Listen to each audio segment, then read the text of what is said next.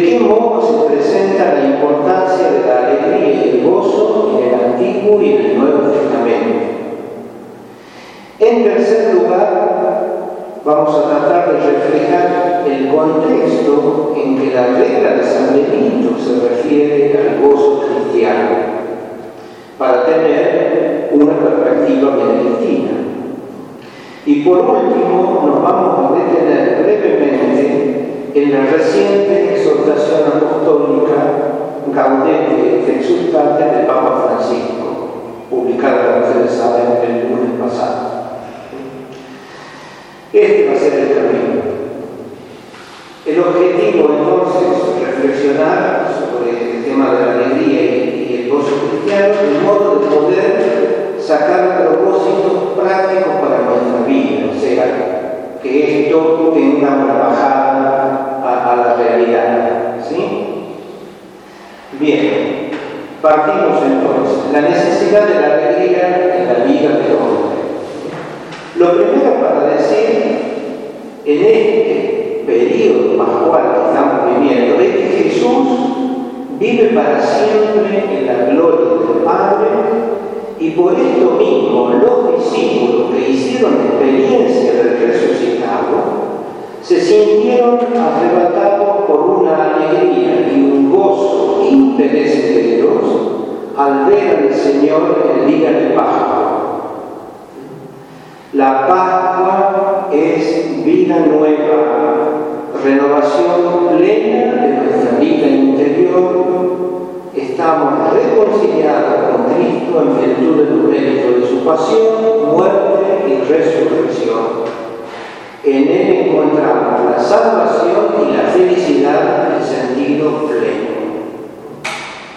Ahora estamos transitando el camino que nos lleva a Pentecostés, la venida del Espíritu Santo, y siguiendo la exhortación de San Pablo a estar alegres que nos hace Filipenses 4.4, debemos pedirle con insistencia al Espíritu Santo el don de la alegría para que ella se difunda en nuestros corazones como fruto de la caridad que es el mismo Espíritu Santo actuando en nosotros.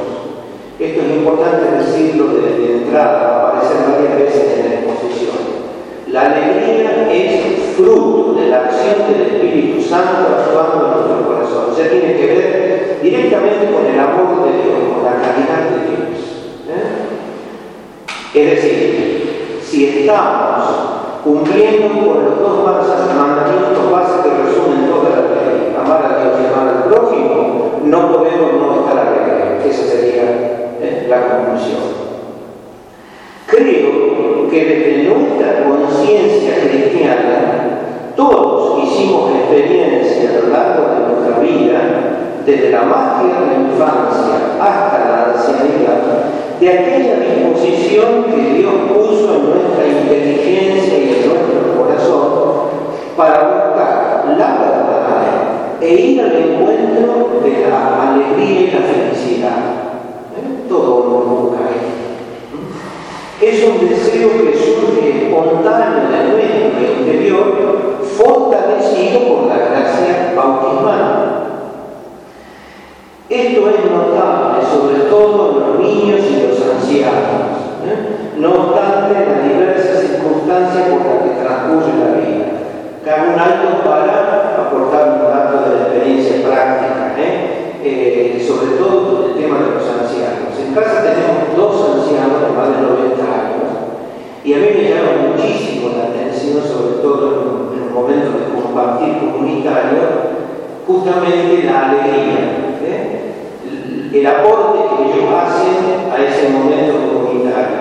Entonces, y los niños tienen que hablar eh, por sí mismos, surge natural ¿eh? el, deseo de, de jugar, el de expresarse, ¿eh? el, alegría. Por lo tanto, debemos estar atentos a lo que el Espíritu Santo nos sugiere como mociones interiores en nuestro corazón y en nuestra inteligencia en búsqueda de la alegría como un presagio de la comunión con el misterio divino.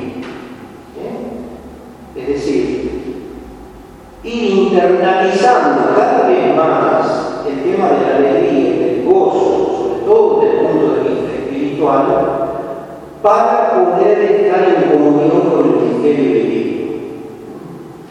Sobre todo en las circunstancias actuales, en las que normalmente nos encontramos influenciados por los medios con falsa alegría, frívola y mundana. Es consolador, teniendo en cuenta esto, útil y necesario, vivir todavía del alma bíblica y sobre todo tan cristiana que nosotros podemos decir tan benedictina. Eh, es otra de las cosas que se percibe cuando uno llega a un monasterio y entra en contacto con eh, los integrantes de la comunidad. Eh, normalmente hay un clima de gozo, de alegría, fraterna, de compartir. La expresión más noble de la felicidad. Y Santo Tomás de Aquino nos dice en la Suma Teológica que dicha alegría se alcanza cuando el hombre encuentra su satisfacción en la posesión de un bien conocido y amado. El hombre la experimenta cuando se encuentra en conformidad con la naturaleza y en la participación y comunión con los demás. Es decir, el contacto que tenemos con la naturaleza en general y con los demás en el compartir y llega a la máxima alegría espiritual cuando en su espíritu el hombre posee a Dios, conocido y amado como bien supremo e inmutable. No obstante, la experiencia nos muestra que la distancia, nos muestra la distancia inmensa que hay entre la realidad y el deseo del infinito. Esta distancia se hace especialmente aún en nuestros días, en que nos parece que los motivos para estar alegres quedan desdibujados muchas veces frente a las preocupaciones del distinto orden que pueden parar. Otra de las cosas, que adelantando un poco, a las que vamos a llegar como conclusión. ¿eh? El cristiano, la alegría cristiana no se contradice con los momentos de dificultad, de prueba. Justamente el dato bíblico nos va a aportar que ¿eh?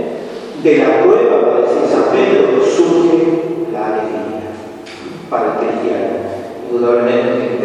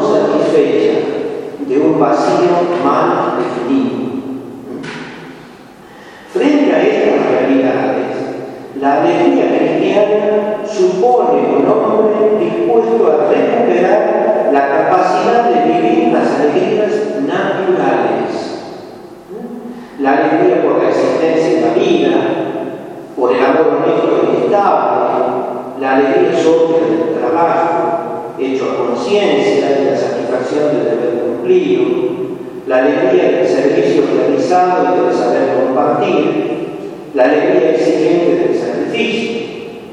Si recorremos los evangelios, vemos que ordinariamente ha sido a partir de estas manifestaciones de la alegría natural como Cristo ha anunciado el reino de los cielos partiendo de, estos contactos naturales.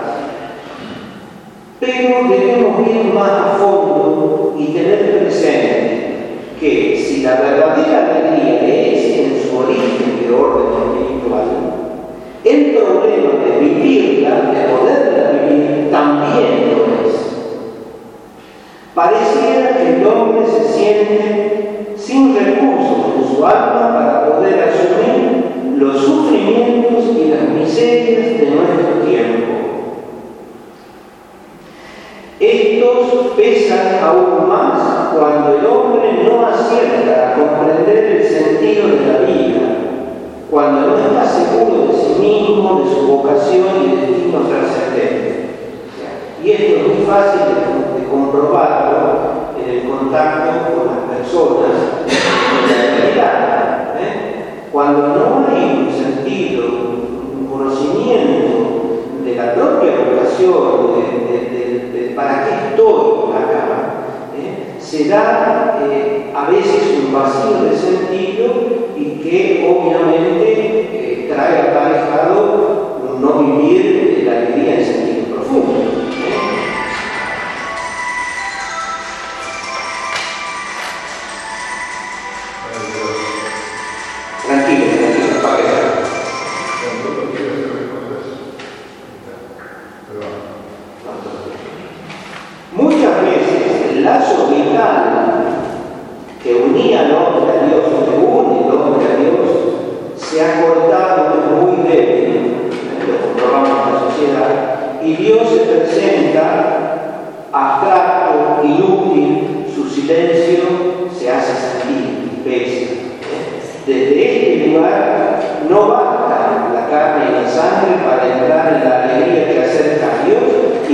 Aparta las manifestaciones que alejan de.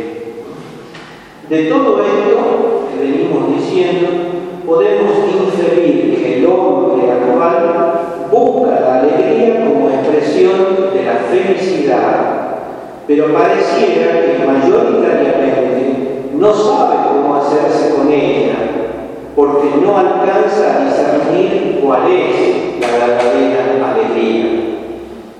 Por eso es necesario recurrir a la revelación para escuchar atentamente la voz de Dios y solicitarle a la gracia que puede operar la comprensión. Por eso ahora vamos a pasar a considerar el Antiguo y el Nuevo Testamento. ¿Qué nos dice? ¿Eh? En primer lugar, Jesucristo es la clave Antiguo y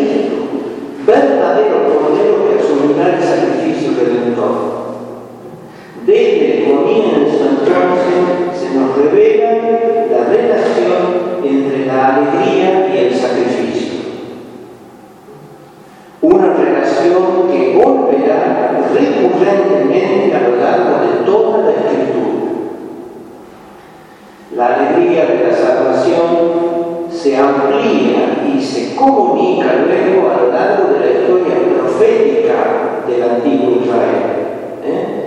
No obstante, las infidelidades culpables del, pueblo elegido, esta alegría, siempre amenazada y renaciente, es propia del pueblo nacido de Abraham, propio de Israel.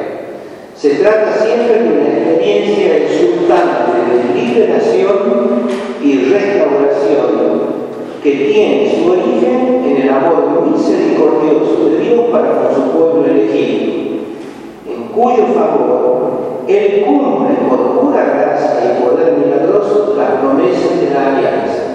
Esto se ve recurrentemente en la historia de Israel. ¿eh?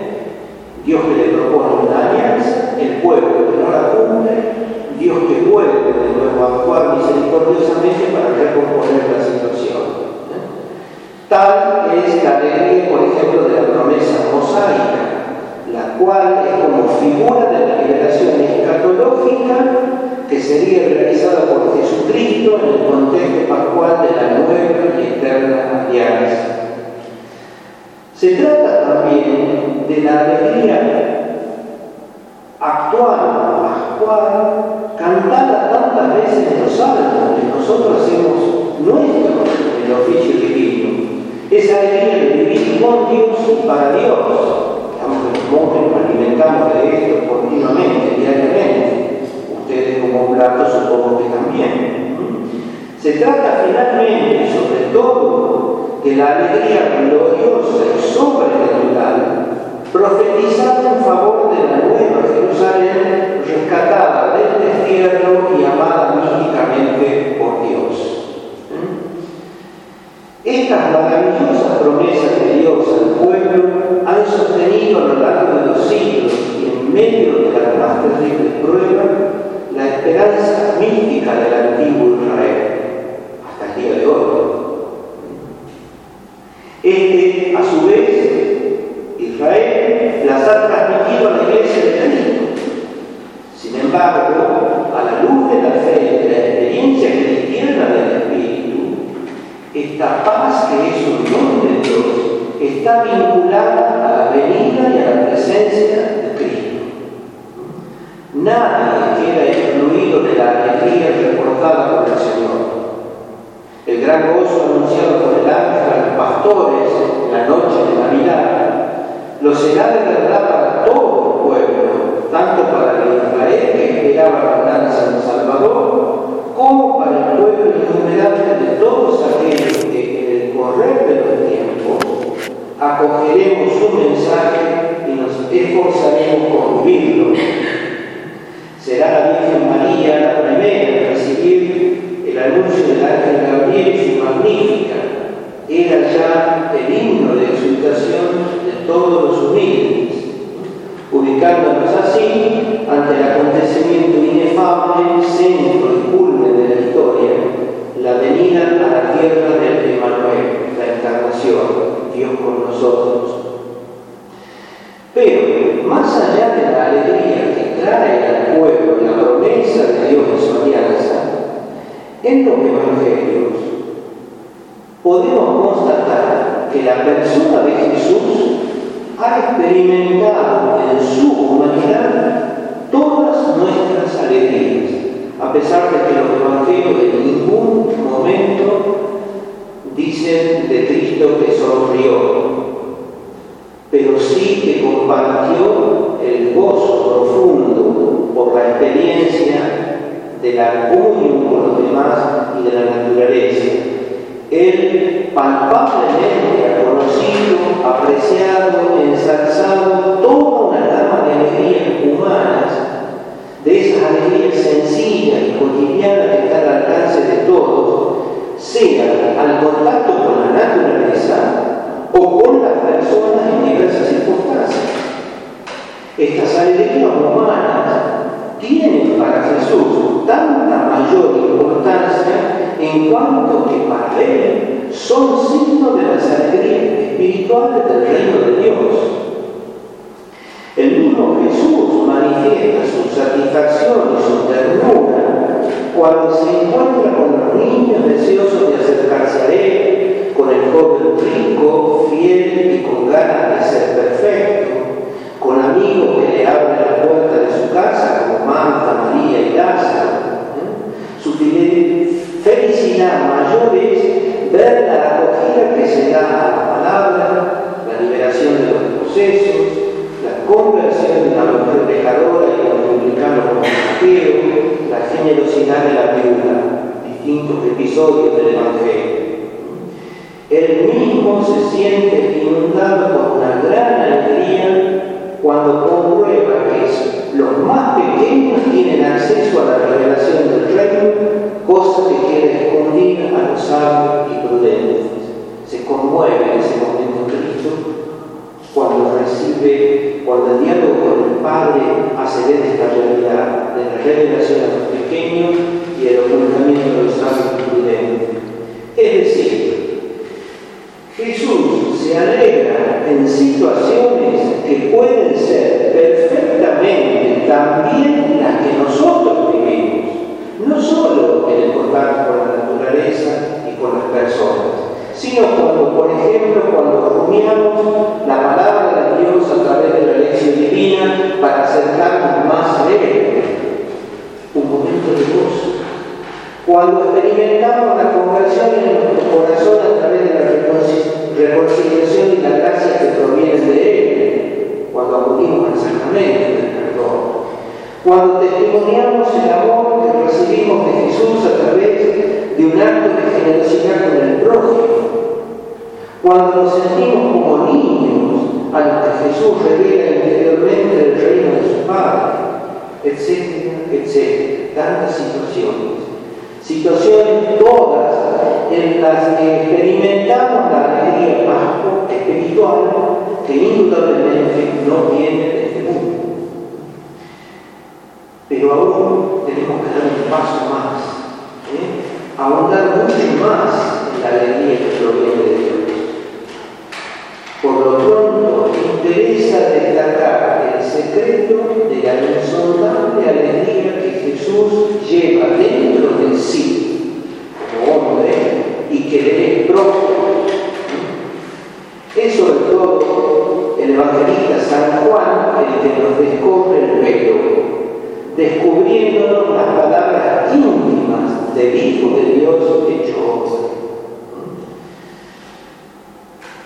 Y acá está la clave y el centro, tanto para Jesús en cuanto hombre como para nosotros.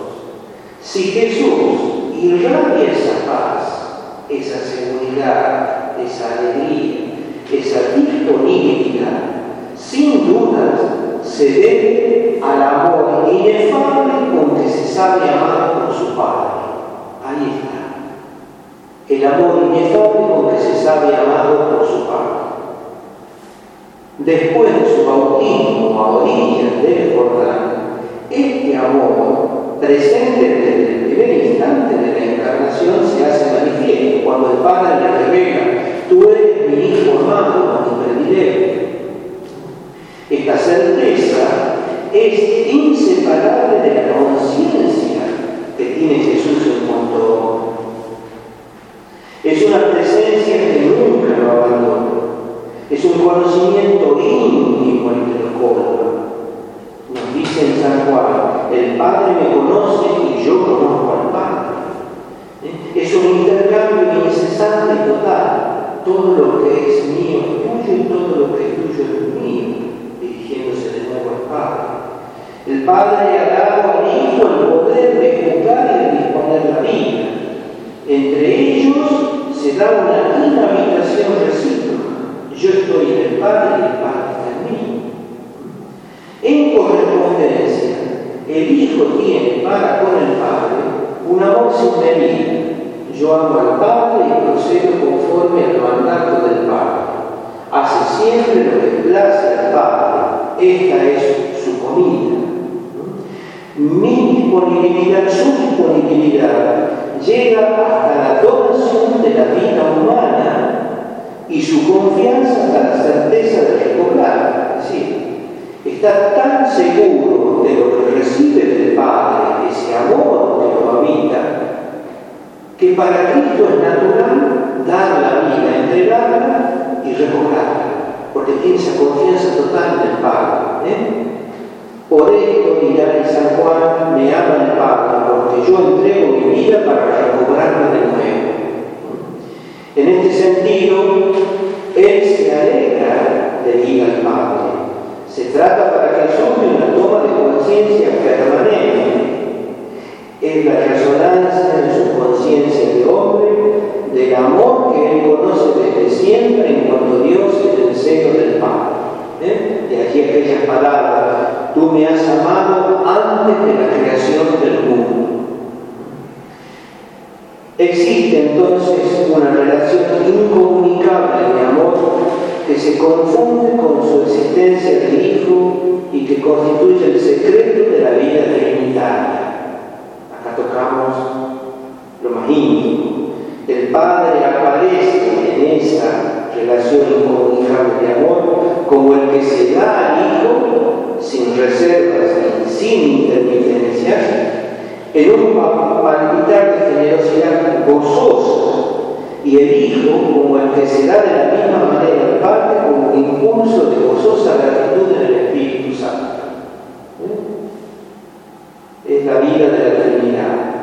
Este es el fundamento teológico más profundo de la alegría que podríamos llamar constitutiva, consustancial del amor presente en el hombre Jesús ahí tocamos el punto máximo. Ahora bien, ¿para qué nos revela Jesús todo esto? Que es lo que nos interesa a nosotros.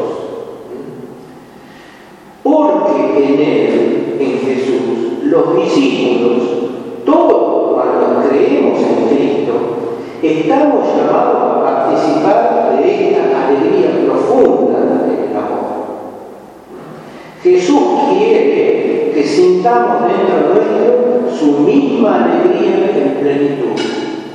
Nos dice San Juan, yo les he revelado tu nombre para que el amor que tú me has amado esté en ellos y también yo esté en ellos. Esta alegría de estar dentro del amor de Dios se va a hacer plena en la vida eterna, abajo. Es la alegría del reino de Dios. Pero atención, es una alegría concedida a lo largo de un camino escarpado,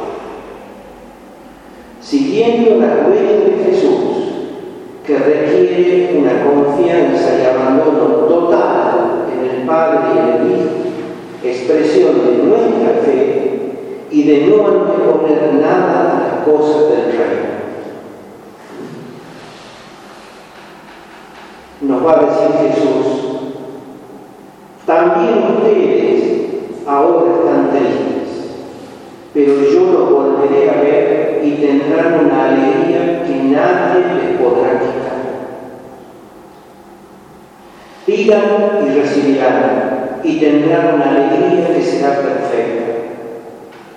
Padre, ahora voy aquí y digo esto estando en el mundo para que mi gozo sea el de ellos y su gozo sea perfecto. O sea, estas promesas son claras. La obediencia al Evangelio nos establece en el amor de Jesús. Mediante este amor, Jesús nos proporciona su propio gozo, un gozo perfecto, un gozo colmado y que nadie puede arrebatar.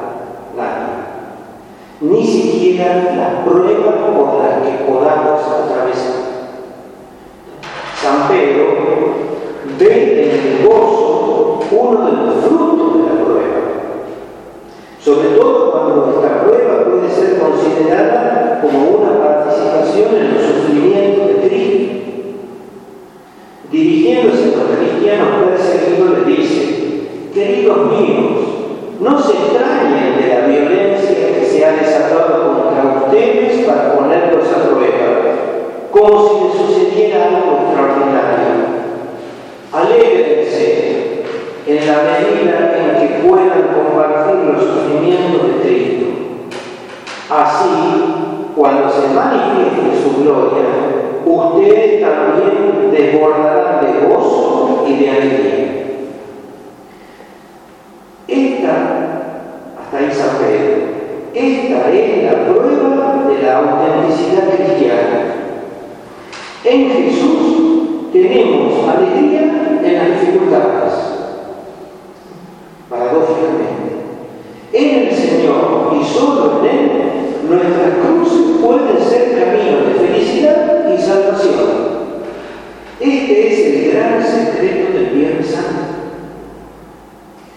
la felicidad tan particular del amor cristiano, la alegría de la vida, la vocación más profunda del hombre, el anhelo más hondo del corazón es poder vivir y amar así.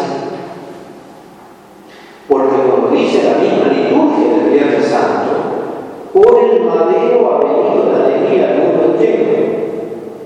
Y nosotros estamos invitados a entrar a través de la cruz, de la cruz personal, en la alegría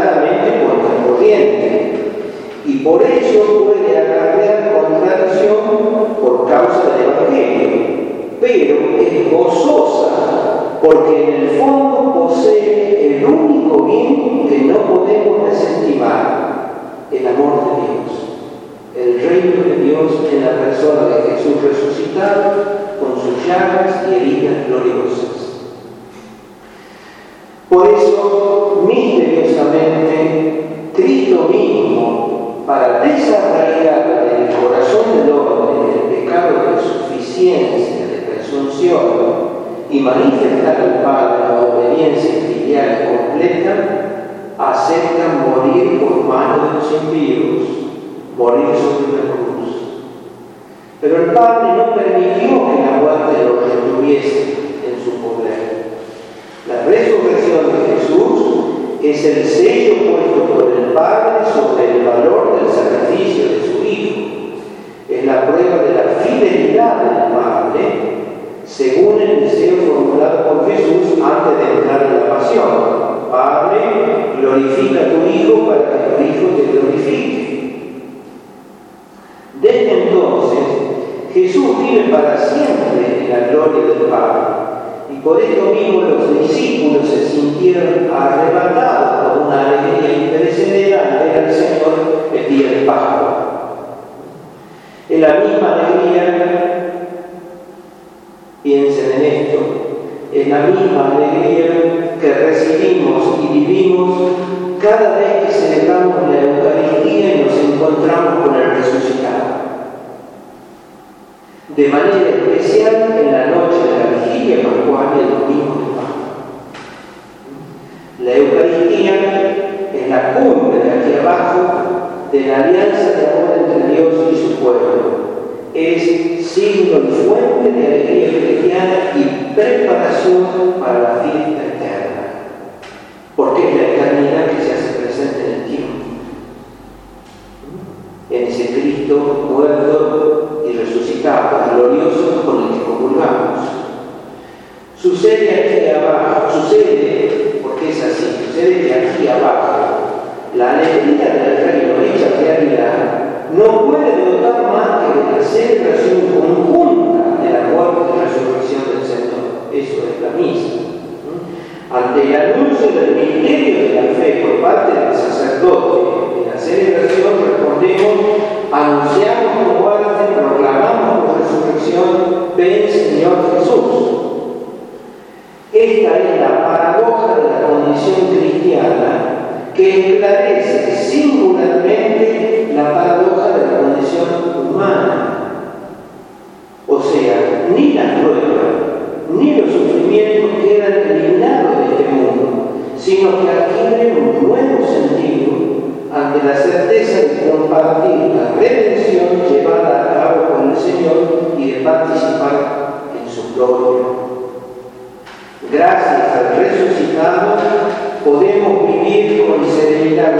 gozosa la prueba de los sufrimientos.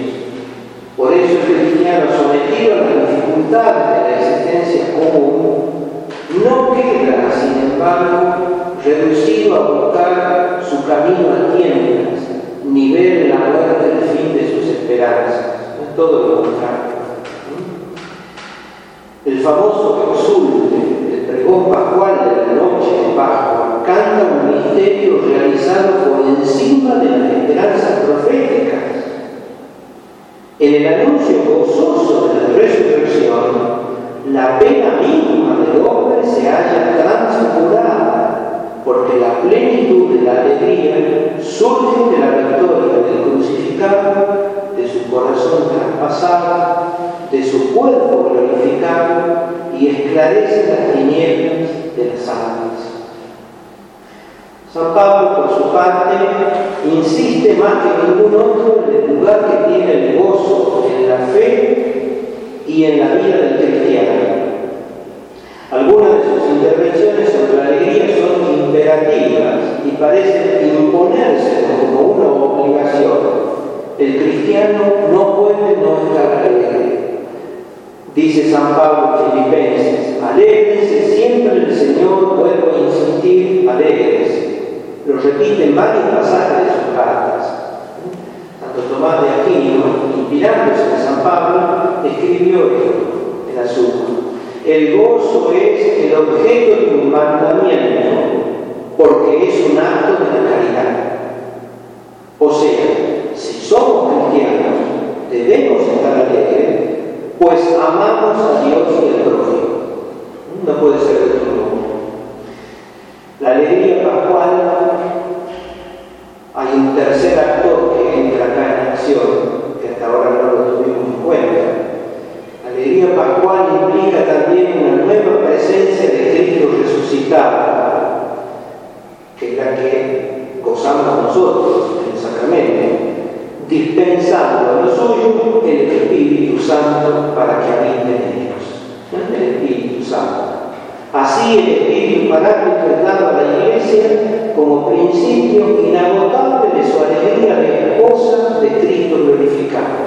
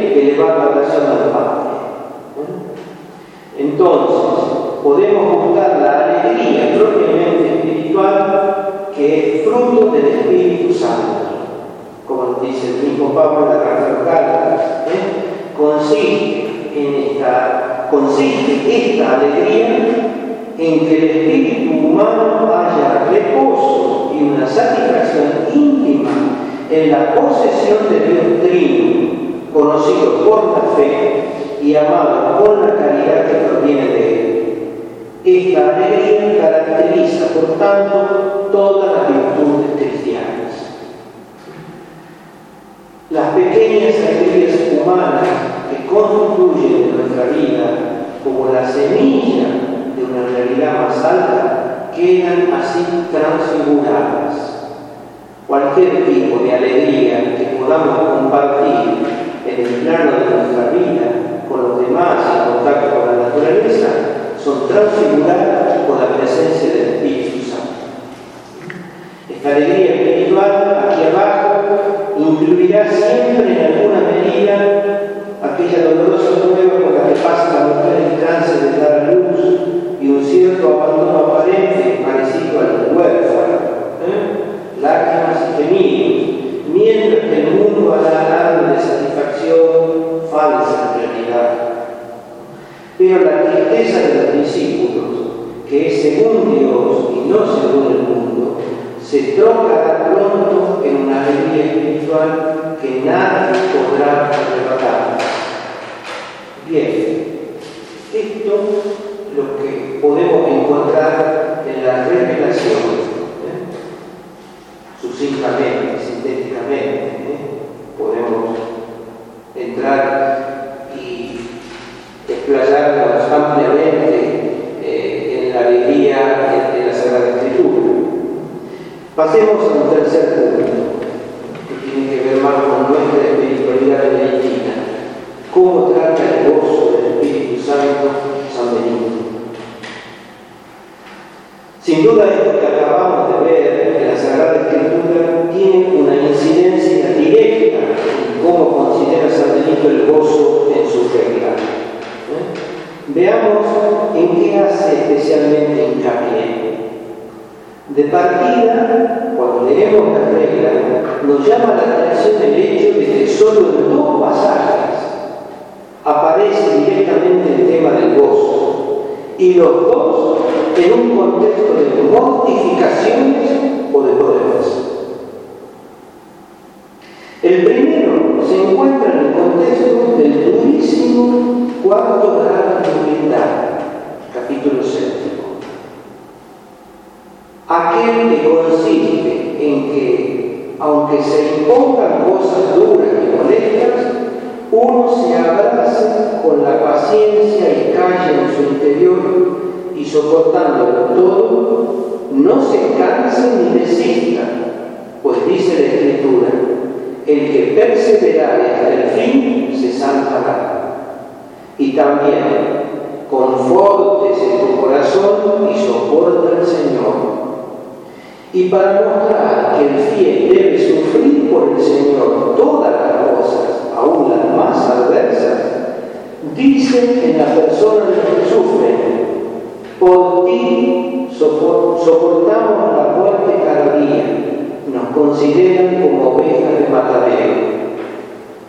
Pero, seguros de la recompensa divina que esperan, prosiguen gozosos diciendo, pero en todo esto triunfamos por aquel que nos amó. Como podemos observar, también aquí el gozo procede del amor de Cristo, es su fundamento. O sea, la espiritualidad benedictina es eminentemente bíblica, no hay ninguna duda. Esta nota de gozo en medio de las pruebas resuena nuevamente en el capítulo 49 sobre la prueba. Y aquí aparece dos veces seguidas. Primero, Benito invita a cada monje, a cada cristiano, a ofrecer al Señor, además de las privaciones comunitarias, algunas cosas que procedan de su propia voluntad y especifica que esta ofrenda espontánea y sacrificada de cada uno se hará con el gozo del Espíritu Santo. Inmediatamente después reitera y precisa esta invitación, que cada uno prive a su cuerpo de algo de alimento, de bebida, de sueño, de conversación y de bromas, y espere la paz con el gozo del deseo espiritual.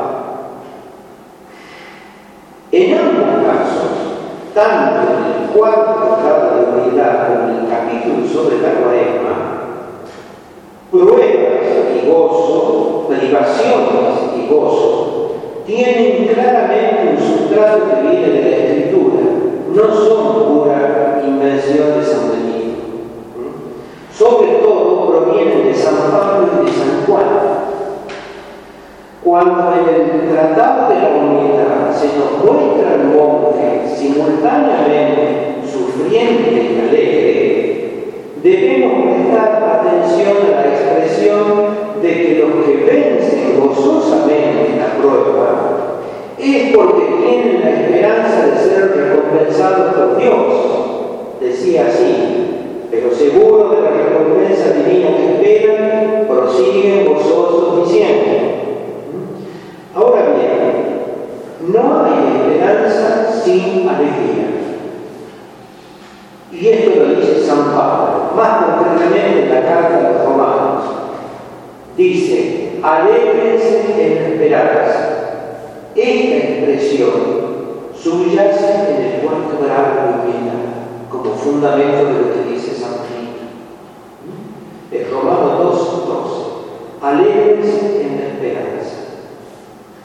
De manera más precisa aún, el gozo del Espíritu Santo mencionado en el capítulo de la cuaresma recuerda otra palabra del apóstol San Pablo.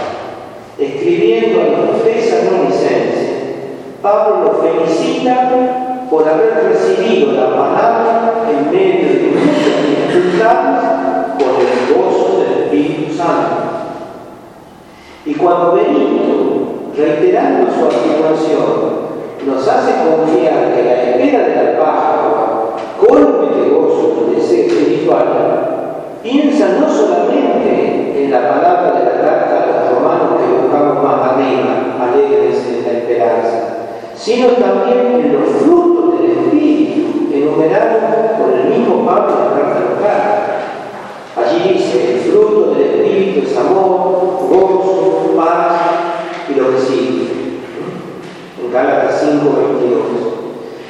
Si el gozo es calificado aquí de espiritual, es porque el amor es uno de los dones del Espíritu Santo presente en el corazón del cristiano.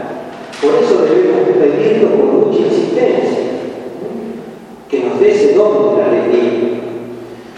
Por tanto, en San Benito, el gozo del monje es a la vez algo concomitante a la prueba y don del Espíritu Santo. Las dos cosas. La alegría del deseo espiritual simboliza la concupiscencia espiritual con la cual se desea la vida eterna, como dice uno de los instrumentos de las buenas obras. El último término, en definitiva, ¿eh? el deseo y la alegría espiritual tiene como objetivo el gozar de la vida eterna. Hacia allí apuntamos.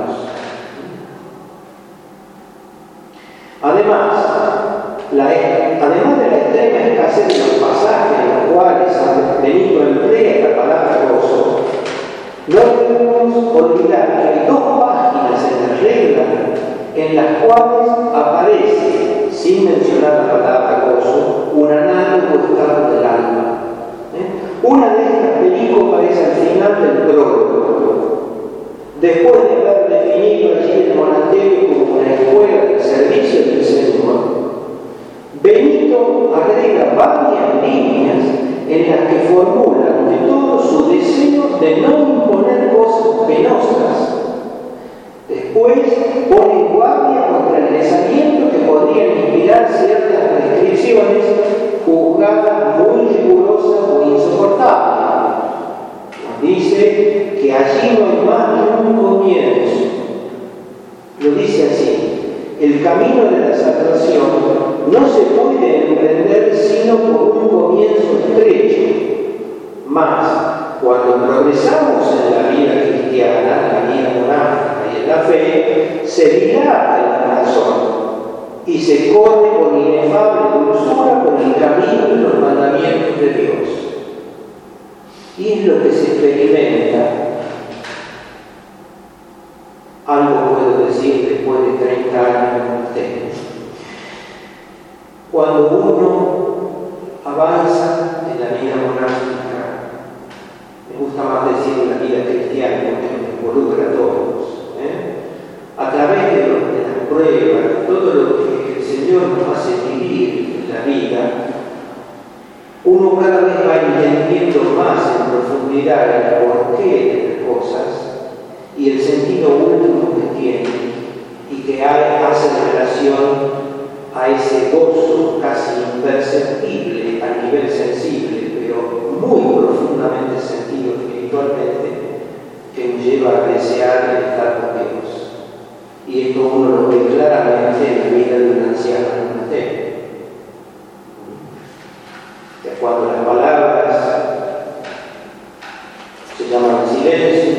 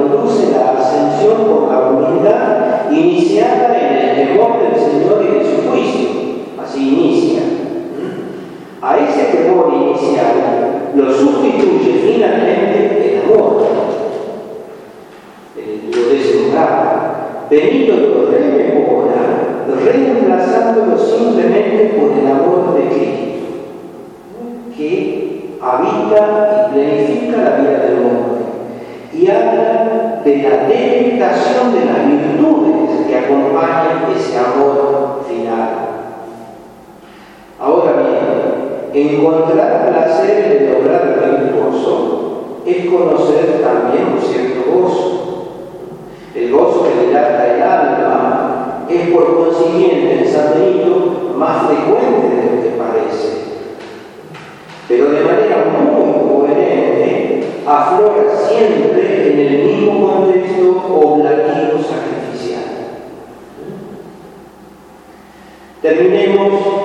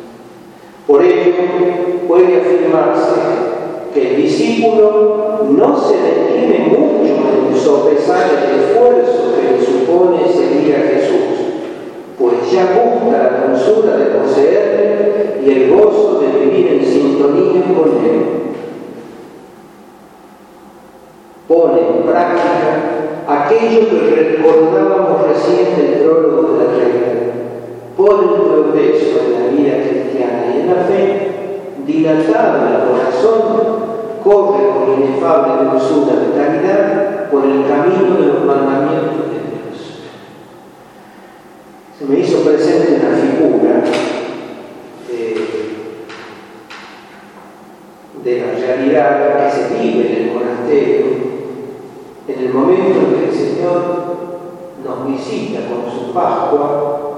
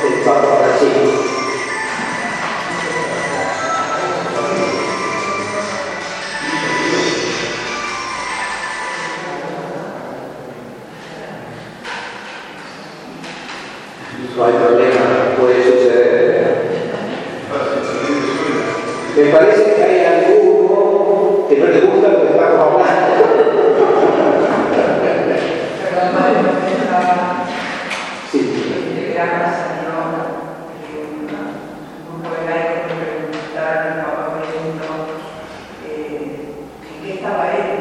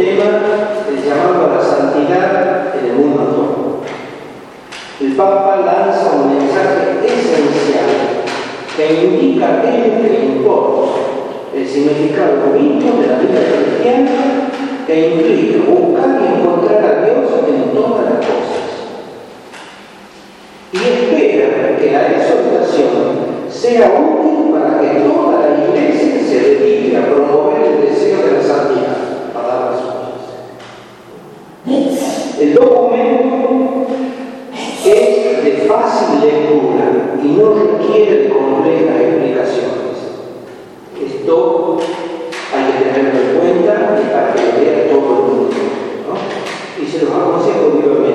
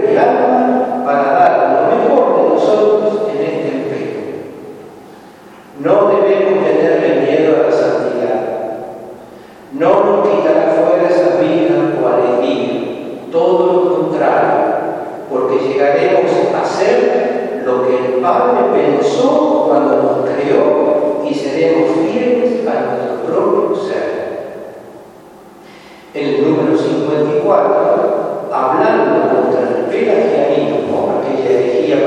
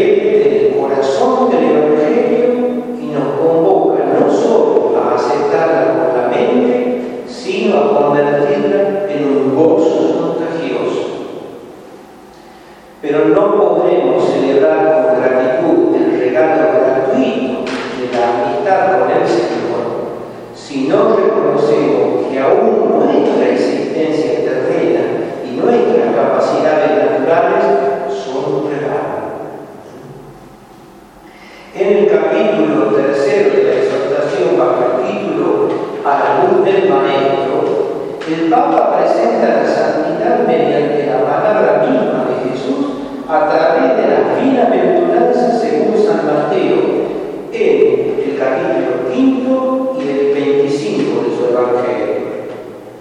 Sería como el carnet de identidad del cristiano, dice el Papa, ante la pregunta, ¿cómo se hace para llegar a ser un buen cristiano? La respuesta es sencilla, es necesario su modo lo que Jesús dice en el sermón de las bienaventuranzas. Imagínate.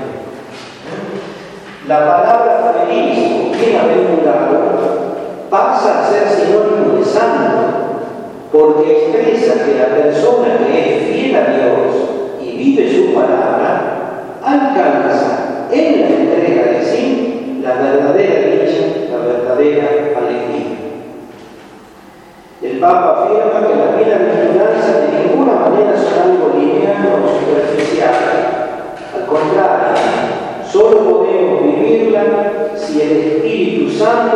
invade con toda su potencia y nos libera de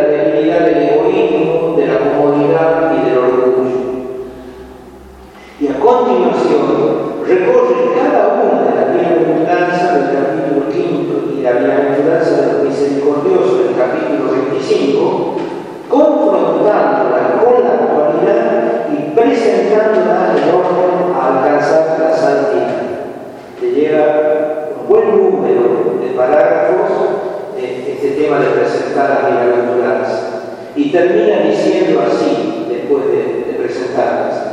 Recomiendo vivamente releer con frecuencia los grandes textos bíblicos, recordarlos, orar con ellos, intentar hacerlos carne. Nos hará bien, nos hará genuinamente.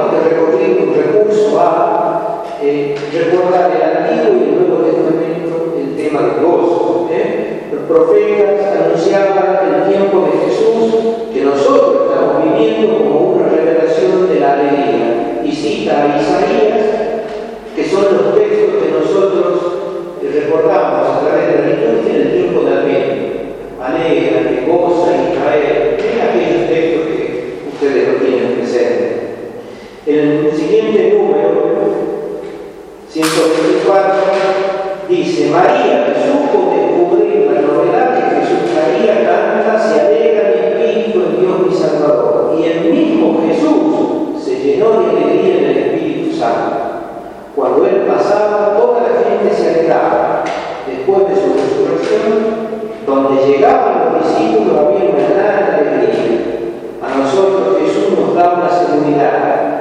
Estarán tristes, pero la tristeza de ustedes se convertirá en alegría.